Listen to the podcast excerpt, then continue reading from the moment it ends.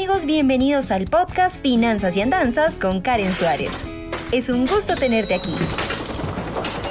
Exploraremos de la manera más sencilla posible el mundo de las finanzas, la economía, el emprendimiento y la productividad. Y claro, te contaré algunas de mis andanzas. Aquí vamos. Hola, hola y bienvenidos a un nuevo episodio de Finanzas y Andanzas. Qué chévere tenerlos nuevamente por aquí. Y esta pregunta, aunque no me la hacen muy seguido, porque creo que las personas han tomado una conciencia financiera eh, un poco más amplia en los últimos años, eh, y por lo menos mi generación como que ya se está volviendo adulta. Entonces, eh, como que uno entiende por qué se supone que se debería estudiar o al menos entender el funcionamiento de, no sé, eh, las finanzas personales, de por qué es importante ahorrar, invertir. De hecho, como que racionalmente todos entendemos eso, pero hay un ejemplo que quisiera dar que me pareció maravilloso y lo encontré en el libro Ideas que Pegan eh, de Chip Health y Dan Health. Es un libro extraordinario para las personas que cuentan historias y que realmente ha sido como un libro de consulta para mí. Y en este, eh, digamos, libro encontré una historia, un caso de estudio, en donde le preguntaron a diferentes profesores de álgebra, imagínense esto, por qué es importante estudiar álgebra. Y no sé si ustedes han visto memes como, incluso TikToks, como de, wow, siempre había querido medir cuánto vale la hipotenusa entre un edificio y su sombra. No había podido esperar por este momento. Y es como que, ok, o cuando vas a comprar una cebolla al supermercado para el almuerzo, eh, el tendero te va a decir acaso, bueno, no, pero primero me resuelve este trinomio cuadrado perfecto y ahí sí se la vendo. Pues eso no pasa en la vida real. Y algo así pasa con las finanzas. Uno dice como sí, sí, entiendo que ahorrar es importante, que invertir es importante, pero realmente podríamos dar respuesta de manera diferente y diversa en tres puntos sobre por qué estudiar finanzas personales, o bueno, estudiarlas no, comprenderlas y saber su importancia desde tres puntos. El primero es básicamente eh, porque toca. Así de sencillo, así como cuando uno le dicen, eh, profe, ¿por qué estudiar álgebra? Y los profesores contestaron, pues porque toca, toca probar, usted con esto va a pasar el año y con esto lo admiten en una buena universidad, ya está. Podríamos decir una respuesta como esa ah, en finanzas personales y decir, porque toca, porque es el sistema económico en el que vivimos, porque de plata está hecho el mundo y porque hay que entenderlo, punto. Pero esto no sería una respuesta lo suficiente eh, como para alcanzar a entender en serio por qué es tan importante. Yo daré como mi opinión al final, pero la, el segundo mensaje con esto es que, bueno, podemos decir por qué sí y porque esto nos va a ayudar.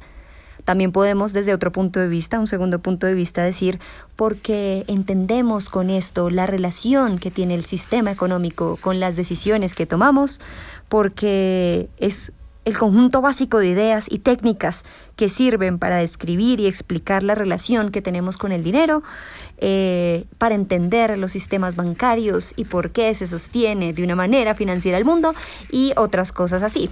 Sin embargo, hay una tercera explicación que me parece la más válida y es que podríamos decir, las finanzas personales nunca, no las vas a utilizar nunca. Es decir, como el ejemplo de la cebolla, nadie te va a decir, hola, tú, oye, ¿cuál es la diferencia entre interés simple e interés compuesto? Hola, tú, oye, tú tienes que decirme cuánto es el porcentaje de ahorro que tengo que sacar de mis ingresos. Pues eso realmente nunca va a pasar. Lo que sí va a pasar es, eh, mm, acá me gustaría hacer un ejemplo, es que tengamos que aplicarlo para tomar mejores decisiones y para no medir nuestros planes en términos de dinero, sino en términos de nuestras ganas. Y esto suena súper romántico, pero es como cuando alguien levanta pesas y alguien no levanta pesas o va al gimnasio para cuando alguien lo empuje en la calle, pues poderle contestar violentamente, sino para alzar las bolsas del, mercado y no cansarse, para alzar a sus hijos o sus nietos eh, sin cansarse, para tener un mejor estado físico, para poder ser más saludable, etc. Y así pasa con las finanzas. Uno no estudia o se interesa por las finanzas personales para para resolver dudas como esas, sino porque va a permitir que tomemos decisiones más informadas y que midamos nuestras metas, como bien lo dije, en términos de ganas y no de dinero. yo siento, y esto es súper contraproducente, pero todas las personas dicen que el dinero no es lo más importante, ¿no? Y yo digo, estamos de acuerdo, hay cosas mucho más importantes, como el tiempo que compartimos con nuestros seres queridos, los sueños que cumplamos, que seamos felices con lo que hacemos, pero entonces, ¿por qué siempre tenemos que decir, pero es que no tengo plata, estudio esto porque eh, lo otro que me gusta no da plata, o me encantaría conocer cierto país, pero no tengo plata? Y en realidad a veces es muy triste eh, que un sueño se frustre simplemente por no tener la capacidad económica de cumplirlo. Y yo por eso insto tanto y, insisto tanto en el canal en que por favor, como que resolvamos nuestra vida financiera lo más, más rápidamente posible para poder tener eso listo, como chequeado, y empezar a dedicarnos y a centrarnos en las cosas que son de verdad importantes, como un proyecto que tengamos, como las ayudas que queramos brindar, como el tiempo que queramos y que necesitemos estar con nuestra familia, con nuestras parejas, con nuestros hijos.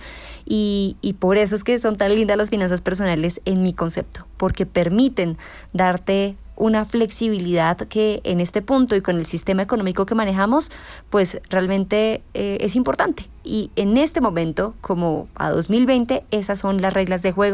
Puede que cambie a futuro, puede que no, pero si así estamos jugando en este momento, entonces creo que deberíamos enfocarnos en resolverlo rápidamente, no tanto en, en enfocarnos por qué funciona así, sucio, dinero, no debería ser así. Bueno, lamentablemente hay cosas que están fuera de nuestro control y, tenemos es que enfocarnos en las cosas que podamos controlar. Y una de esas es las finanzas personales. Espero que les haya gustado mucho este episodio de Finanzas y Andanzas. Recuerden que aparte de escucharnos, podemos vernos en mi canal de YouTube en donde subo video semanalmente. Chao.